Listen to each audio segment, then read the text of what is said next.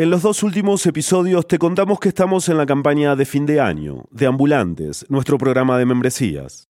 Nos hemos puesto la meta de conseguir al menos 1.750 donaciones antes del 31 de diciembre y vamos acercándonos a las 550. Nos faltan más de 1.200 para terminar el año con la garantía de que el hilo seguirá existiendo en el 2023. Ayúdanos donando para que podamos hacer más periodismo que explique en profundidad las noticias de América Latina. Puedes hacerlo en elhilo.audio barra apóyanos. Gracias desde ya por tu colaboración.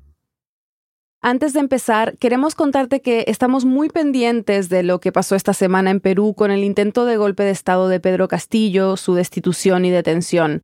Es un tema urgente que estamos siguiendo y que queremos cubrir con la profundidad que nos caracteriza. Así que hoy, además de este episodio, vas a encontrar otro en tu feed, un episodio especial.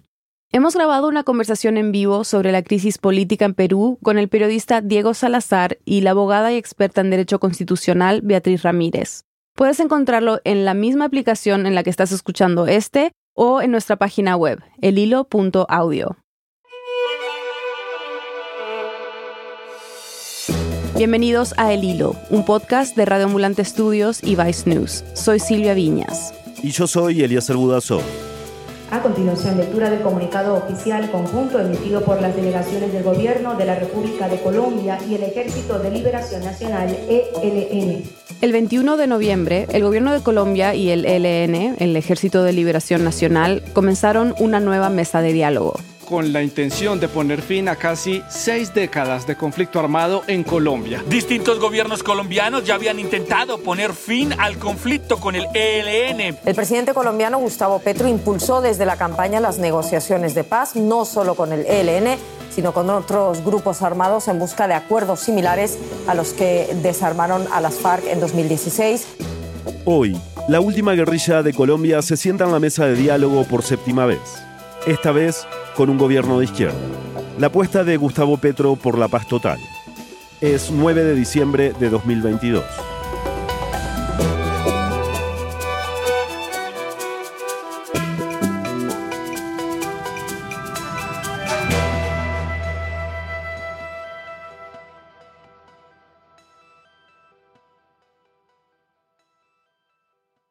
Catalina, antes de hablar sobre esta negociación, nos gustaría entender un poco más sobre el ELN. ¿no? Así que te voy a hacer una pregunta muy, muy básica. ¿Qué es el Ejército de Liberación Nacional? Bueno, el Ejército de Liberación Nacional es la última guerrilla que queda activa en Colombia. Ella es Catalina Oquendo, periodista colombiana. Trabaja en la delegación de Colombia del diario El País América. Es una guerrilla de raíces católicas que fue fundada en, en 1964 y que está inspirada en la Revolución cubana. Por supuesto, después de tantos años ha tenido muchísimas mutaciones y hoy no es tan fácil de clasificar, pero es una guerrilla que tiene unas particularidades y es que es menos vertical que las FARC, es una guerrilla que es federada, que tiene, digamos, no quiere decir que sea fragmentada, pero sí tiene como un estilo confederado. O sea, que hay varios frentes y cada uno opera con cierta autonomía y ha tenido presencia en todas las regiones de Colombia, ahora particularmente en Chocó, que es en el occidente, por el Pacífico, en la frontera con Venezuela, que se termina siendo un tema muy importante en esta negociación, y en Arauca también, que es en la frontera también con Venezuela. Entonces es como la segunda guerrilla que los colombianos siempre escuchamos. La primera, la principal, es las FARC, las Fuerzas Armadas Revolucionarias de Colombia y padecimos porque en una época eh, el ELN fue muy fuerte con temas de secuestros, se caracterizaba por hacer secuestros de grandes, digamos, dimensiones. Entonces, pues por supuesto es una guerrilla que queremos que se acabe también pronto. ¿Cuánto poder tiene hoy en día y cómo el ELN? Bueno, pues ahora, digamos, las últimas cifras son del año pasado. Se habla de que tienen unos 2.300 combatientes y tienen presencia en estas regiones que mencionaba y tienen también mucha eh, relación con minería ilegal. Entonces, eh, efectivamente hay un control social sobre las poblaciones que menciono. Hay mucho temor, sobre todo en las poblaciones del Chocó, donde hacen muchísimos confinamientos. Con confinamientos, Catalina se refiere a que las personas no pueden moverse libremente porque hay enfrentamientos armados y la guerrilla pone restricciones de movilidad. Entonces son poblaciones de miles de personas que no pueden ni siquiera salir a pescar, que no pueden salir a cazar, que están absolutamente pasando hambre porque hay un grupo de hombres armados que decide que no pueden moverse, que deciden a qué horas tienen que dormirse, este año las cifras de confinamiento son históricas, 96 mil personas entre enero y octubre en todo el país, no solo por el ELN, sino por otros grupos, y casi la mitad de los afectados son de etnias indígenas. Ese es como el poder que tienen hoy en día y sobre todo en Venezuela, el tercer informe de, la Misión de Naciones Unidas indicó incluso que en 2018 tenía presencia en 12 de 23 estados de ese país Así que es una guerrilla que tiene, según algunos analistas, un carácter binacional también. Después del acuerdo de paz que se firmó en 2016 entre el gobierno colombiano y las FARC, otros grupos armados se fortalecieron. El ELN empezó a ocupar espacios que dejaron las FARC cuando se desarmaron. Esto ocurrió, digamos, en un periodo de cuatro años del anterior gobierno en el que hubo muchísimos problemas para la implementación del acuerdo de paz con las FARC y al tiempo pues estos grupos se fueron reorganizando y eso pasó con el ELN, así que eh, aunque eh, siempre se ha considerado una guerrilla derrotada, digamos, pues creció durante este tiempo y algunos frentes, eh, sobre todo en estas regiones que mencionaba, podrían incluso convertirse como en una piedra en el zapato en este actual intento de negociación que es el sexto que, que vive Colombia con el ELN. Claro, eso te iba a preguntar, ¿no? Otros gobiernos de Colombia también han intentado negociar la desmovilización del ELN, pero todos esos procesos de paz han fracasado. ¿Por qué? Bueno, varias razones, pero la principal es que al ELN le encanta hablar, pero se le dificulta negociar. es una guerrilla que digamos, tiene como unas ambiciones de revolución y de transformaciones sociales muy grandes que por supuesto en ninguna negociación en un tiempo concreto se van a lograr. Y dilata mucho. Esto mientras hay riesgos, por ejemplo, como mencionaba hace un momento, de los saboteadores de algunos frentes y también justamente por esa característica de que es federada. Hay algunos frentes que simplemente deciden o en medio de la negociación como pasó hace unos años en Quito, secuestrar a un excongresista o, como ocurrió después, poner un carro bomba en Bogotá que dejó 23 policías muertos, que generó pues que se, se rompieran esos intentos de diálogo. Entonces, por un lado, es una guerrilla como que se tarda, ¿no? Como en procesar, no es tan claro además el, el, esquema que ellos plantean de desarme y desmovilización como lo conocemos usualmente, sino que ellos esperan que haya primero unas transformaciones para poder negociar. Entonces eso hace que no sea un, un diálogo fácil y que sea un desafío para todos los gobiernos que han pasado o han intentado pues, tener negociaciones con ellos. ¿Cómo se ven las oportunidades de que este proceso sea o exitoso o distinto de los otros seis que tú mencionabas? Pues este tiene una particularidad y es que es la primera vez que van a tener que dialogar con un gobierno de izquierda, que promueve cambios, digamos, similares a los que ellos han venido planteando durante mucho tiempo. El ELN y el gobierno de Petro, por lo menos en papel, coinciden en algunos grandes temas, como la búsqueda de acabar con la pobreza y la desigualdad, Además, no es un pequeño detalle que Petro, en su juventud, fue integrante del M-19, una guerrilla urbana de los años 70 que abandonó las armas a principios de 1990. Fue el primer acuerdo de paz entre el Estado colombiano y una guerrilla. Entonces, por ahí uno podría pensar que hay una oportunidad, una esperanza de que esta vez se concreten cosas, pero pues realmente con tantos intentos la, opinión pública y la población en Colombia está un poco escéptica. Sin embargo, en estos últimos días, llevan pocos días de volverse a sentar a la mesa, han hablado de alivios humanitarios en algunas poblaciones, de posiblemente liberaciones de secuestrados. Entonces, digamos que hay un buen ambiente. Hay un analista que me decía hace unos días que eh, de alguna manera que Gustavo Petro haya llegado a la presidencia, pues muestra como la obsolescencia de, la lucha armada. Entonces, pues hace que el ELN de alguna manera tenga que aprovechar sí o sí esta oportunidad. En la agenda hay seis puntos que sirven como base para la negociación. Son un poco abstractos, pero el primero, por ejemplo, es sobre crear un mecanismo para que la sociedad civil participe en la construcción de paz. no está muy claro cómo sería eso en la práctica, o quién representaría a la sociedad civil. Otro punto que se ha titulado Transformaciones para la Paz tiene que ver, entre otras cosas, con crear programas para superar la exclusión social, la pobreza y el degradamiento del medio ambiente. Los otros puntos tienen que ver con las víctimas del conflicto armado, con la protesta social, con la desmovilización. Es complejo, pero no están comenzando de cero. Están usando una agenda que fue pactada en 2016 para las negociaciones en Ecuador que Catarina mencionó hace un momento, las que se rompieron años después, luego del atentado con un carro bomba. En ese momento, Duque no solo terminó las negociaciones, sino que emitió circulares rojas de Interpol contra los integrantes del grupo negociador que estaba en La Habana. Además, le pidió a Díaz Canel, el presidente de Cuba, que los detuviera. Esta vez, las negociaciones empezaron en Caracas. Es la primera sede porque habrá varias, pero no es casualidad que comiencen acá pues tiene relación con esa presencia que tiene el ELN en Venezuela, que eh, es innegable. Como decía Catalina antes, el ELN tiene presencia en una docena de estados venezolanos y según un informe de la ONU, la guerrilla participa en la explotación de diamantes y oro en el país e incluso ha llegado a acuerdos con autoridades de algunos de estos estados para controlar recursos mineros.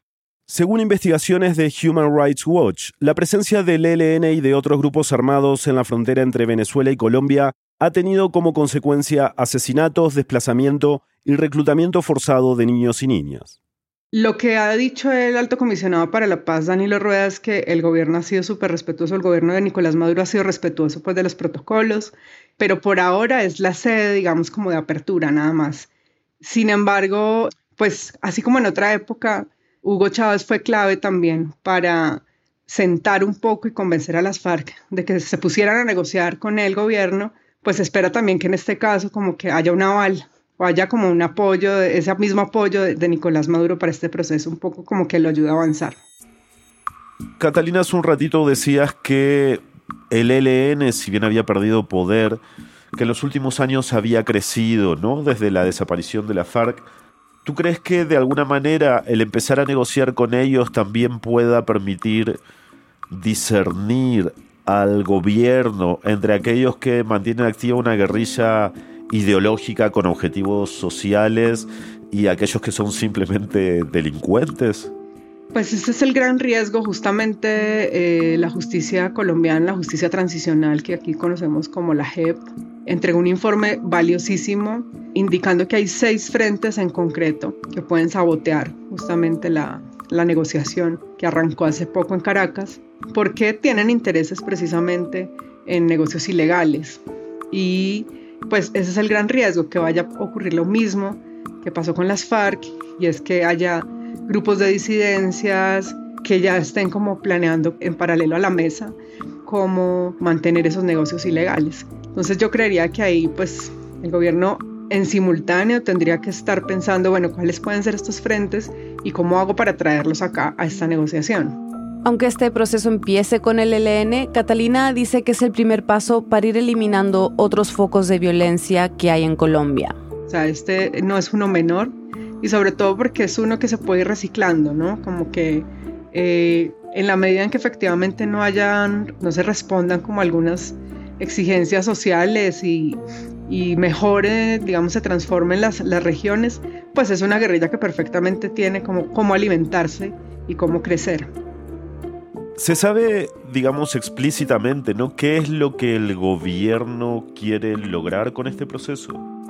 Eh, pues yo creería que lo, primero es, digamos, anotarse ese hito de haber logrado sentar, así como lo hizo Juan Manuel Santos con la guerrilla las FARC, lograr sentar a esta guerrilla después de tantos años y concretar una negociación.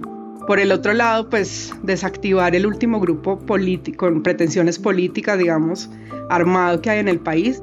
Y pues por el otro lado, de alguna manera, yo creo que le facilitaría un poco como avanzar en su discurso sobre la propuesta de paz total que tiene, que incluye a esta guerrilla, pero también a otros grupos.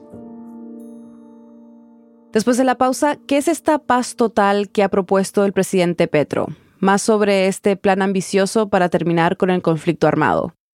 Ya volvemos. Este mes, en Lupa, la aplicación de Radiambulante para estudiantes de español, presentamos una serie de historias sobre el lenguaje y cómo a veces puede enredarnos la vida. Descarga Lupa en tu móvil y escucha, entre otras, la historia de John Gutiérrez y el caso en el que se vio involucrado siendo el único intérprete de la lengua de señas para la Fiscalía de Colombia. Mejora tu español con las historias de Radiambulante. Ve a lupa.app y encuentra más información. Estamos de vuelta en el hilo. Hay mucha expectativa sobre lo que vendrá para Colombia en materia social, económica y política, pero sobre todo en materia de paz. El presidente empieza lo que él ha llamado una segunda oportunidad para seguir en la búsqueda de una paz total que intente superar más de seis décadas de violencia. Yo diría con dos siglos de guerra permanente, la guerra eterna, la guerra perpetua de Colombia. Quería pedirte si me podías contar qué es la paz total que propone Petro. Bueno, es un término que todavía no, en Colombia no terminamos de tener muy claro, pero es la propuesta que hace el gobierno para negociar, para dialogar con todos los grupos armados, incluida el ELN, pero también con bandas de crimen organizado. Entonces es una, una propuesta compleja porque por un lado apunta a una negociación política como en este caso de la que estamos hablando, pero también un sometimiento, ¿no? A cambio de beneficios jurídicos que todavía tampoco están muy claros.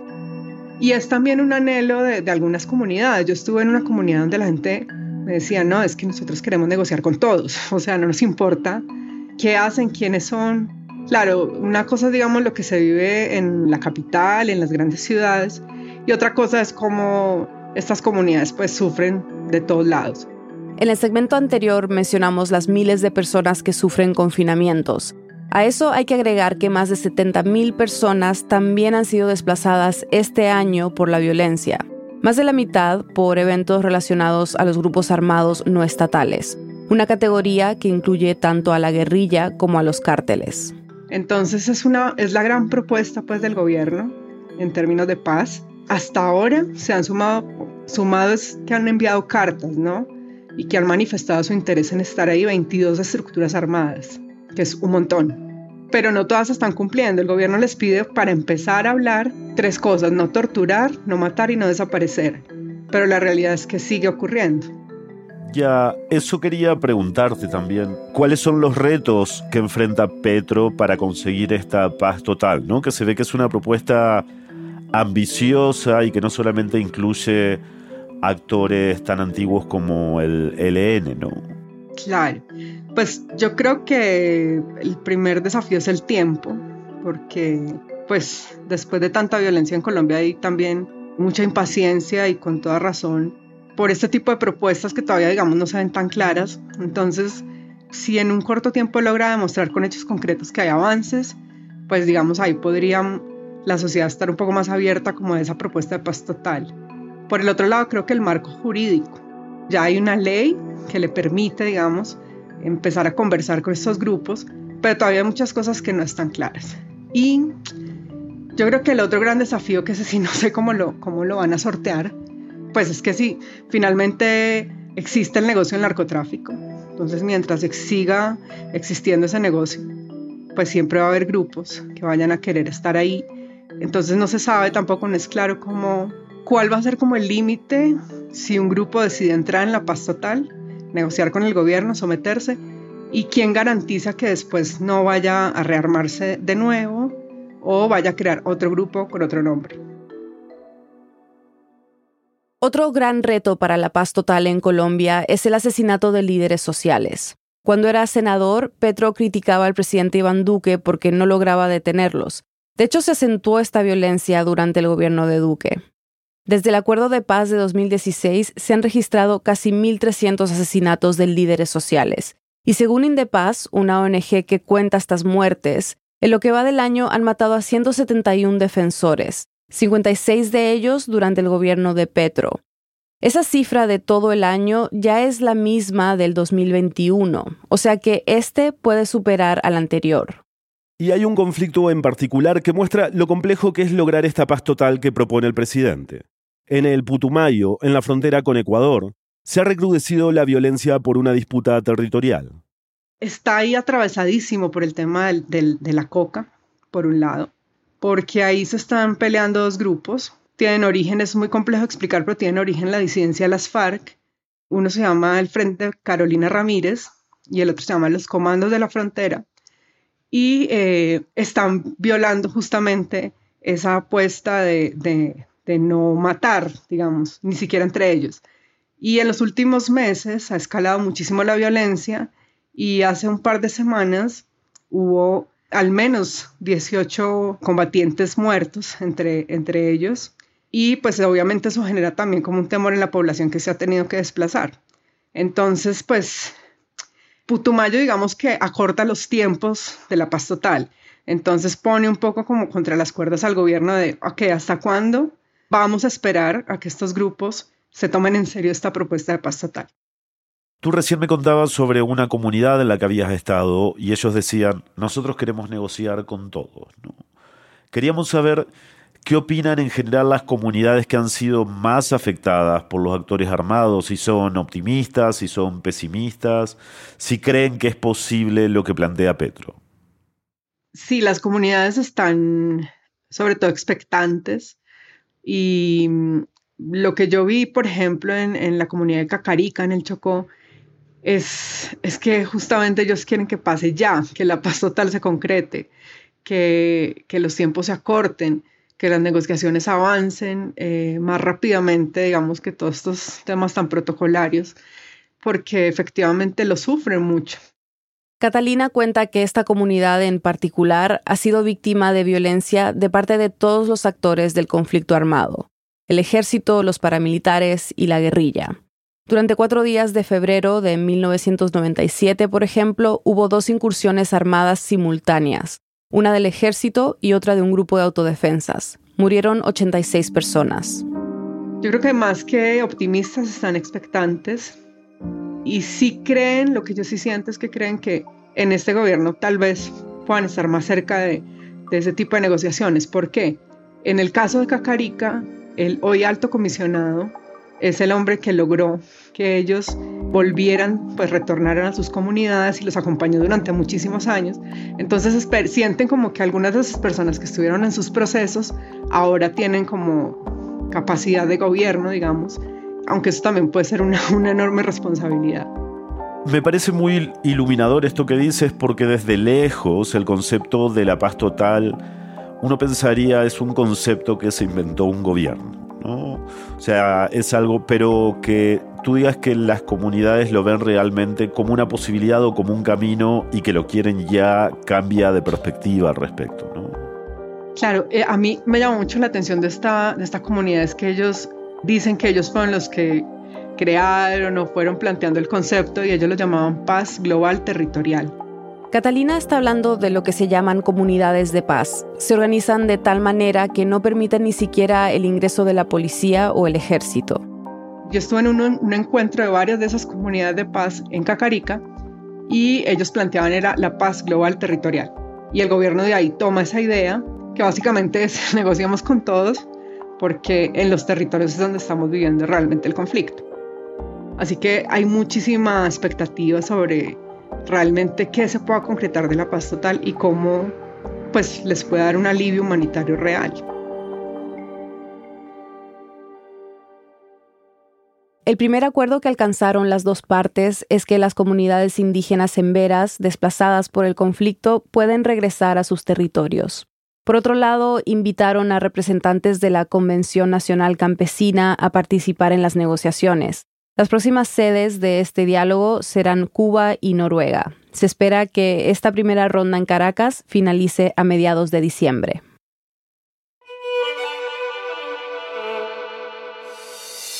Este episodio fue producido por mí y Mariana Zúñiga. Lo editaron Daniela Alarcón y Eliezer Budasov. Bruno Celsa hizo el fact-checking.